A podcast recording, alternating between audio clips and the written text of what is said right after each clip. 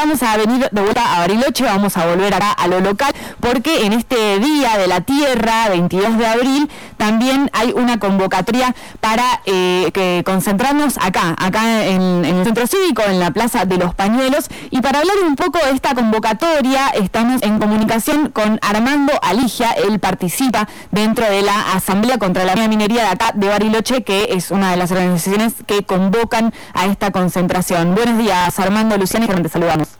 Buenos días, Luciana y Armando. Y Germán, gracias por, el espacio. gracias a vos por atendernos y bueno, eh, contanos primero de, esta de esta convocatoria, de qué se trata la, convocatoria para hoy.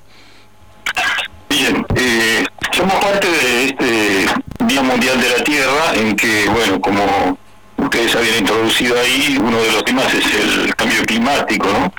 Eh, al informe de la ONU de 250 científicos que dice que en el 2050 el planeta podría ser inhabitable. Pero bueno, no solo está el calentamiento global, sino está la contaminación del agua. Hay, por año mueren 1.400.000 personas en el mundo por contaminación del agua. En China mueren por año 1.100.000 personas por contaminación del aire. Así que el problema ambiental es más complejo y acá en Argentina y en, la Patagonia particularmente, nos atañe el problema de la mega minería. Y uno de los motivos de la movilización es la solidaridad con Andalgalá, porque hay 11 ambientalistas presos por protestar contra, básicamente ahora Agua Rica, ¿no? pero ya venían hace 15 años protestando contra la lumbrera. Tienen eh, en promedio ocho veces más casos de cáncer que en el resto del país, en la zona de, de Catamarca y Andalgalá particularmente, y eh, detectaron en los ríos eh, mayores concentraciones de las eh, saludables de plomo, cromo y otros metales. Y, hay un fallo judicial que consiguió la Asamblea del Algarrobo en contra de la megaminería y a pesar de eso el gobernador Jalil sigue adelante. ¿no? Entonces uno de los motivos también es la solidaridad con los ambientalistas de Andalgalá. Es básicamente la razón de la convocatoria y eh, impulsar la iniciativa popular contra la mega minería en Río Negro, ¿no? O sea, ya hubo iniciativas en, Chubut similares donde eh, consiguieron allá 30.000 firmas, nosotros necesitamos conseguir 17.000 de 17.000 firmas de electores de Río Negro para que el Parlamento de Río Negro trate una ley para prohibir la mega minería en la provincia de Río Negro. Entonces, eh, le pedimos a quienes vayan hoy a las 17 horas al centro cívico, a la Plaza de los Pañuelos y los Culturones, que deben el DNI para poder firmar en la policía, eh, para registrar la firma y nos ayuden con la iniciativa popular por supuesto, esa, eh, esa iniciativa para, para que justamente se pueda avanzar legalmente eh, contra la megaminería, en este caso en la provincia de Río Negro.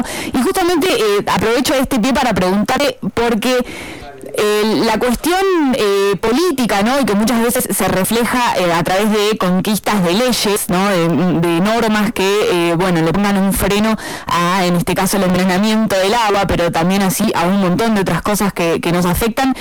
bueno, de alguna manera se pone en agenda, en este caso de manera internacional, y ahora estamos hablando de esta cumbre de líderes, recién estábamos escuchando al presidente Alberto Fernández. ¿Qué importancia, qué rol o te parece que que, ¿para qué te parece que puede llegar a servir eh, esta, instalación de estos temas o en un, ámbito eh, como este, como el de la cumbre de líderes sobre el clima? Eh, bueno, francamente soy escéptico de eso. Este, ya en el siglo pasado hace bastante había un ruso que hablaba sobre el cambio climático, creo que en los en 1970 por ahí. después hubo una cumbre en Estocolmo, después estuvo una cumbre en San Pablo, en, Río de Janeiro, este, allá por eh, los ochenta y pico, después este, el protocolo de Kioto, y todas fueron muchas promesas, pero este, digamos, estoy hablando de hace 50 años. Bueno, en los últimos 30, o sea, hace 50 que se habla del tema, los últimos 30, la concentración de dióxido de carbono aumentó un 40%, o sea, casi este, o 60%, o sea, una vez y media. Estamos en 450 partes por millón, antes había 280.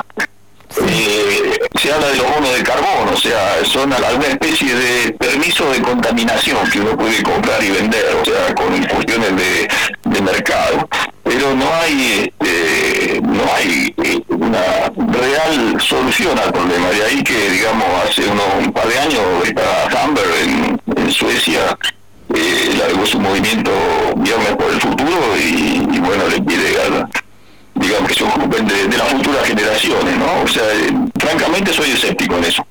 Y el 60% de las emisiones las están haciendo eh, precisamente China, Estados Unidos y Europa. China y Estados Unidos son el primero y segundo de los que emiten más dióxido de carbono.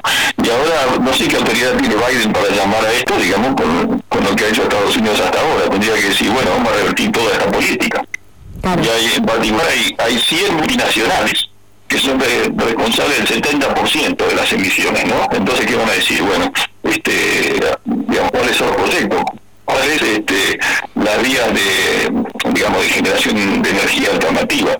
Este, es importante, pero, digamos, este, eh, temo que sea una vez más una de las promesas más este, sin cumplir. O sea, creo que necesitamos presión desde abajo que los trabajadores, este, los vecinos, salgamos a la calle a exigir medidas, tanto contra el cambio climático como en particular para nosotros lo que nos atañe más de cerca, que es eh, la mega minería contaminante y la protección del agua. Bueno, acá en Bariloche este, tenemos, este, digamos, había discusiones respecto de la planta de, depuración de líquidos cloacales y bueno, es un desastre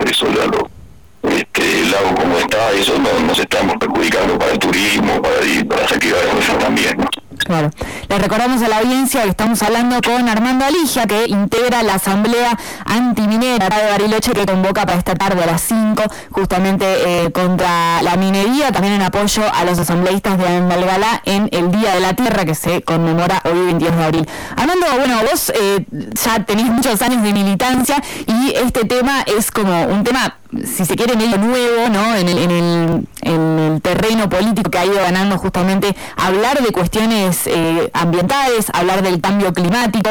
Eh, ¿Cómo lo ves vos en, el paso de los años que, que se ha ido instalando este tema? ¿Te parece que todavía falta? ¿Te parece que está encaminado? Bueno, es una pregunta difícil e interesante.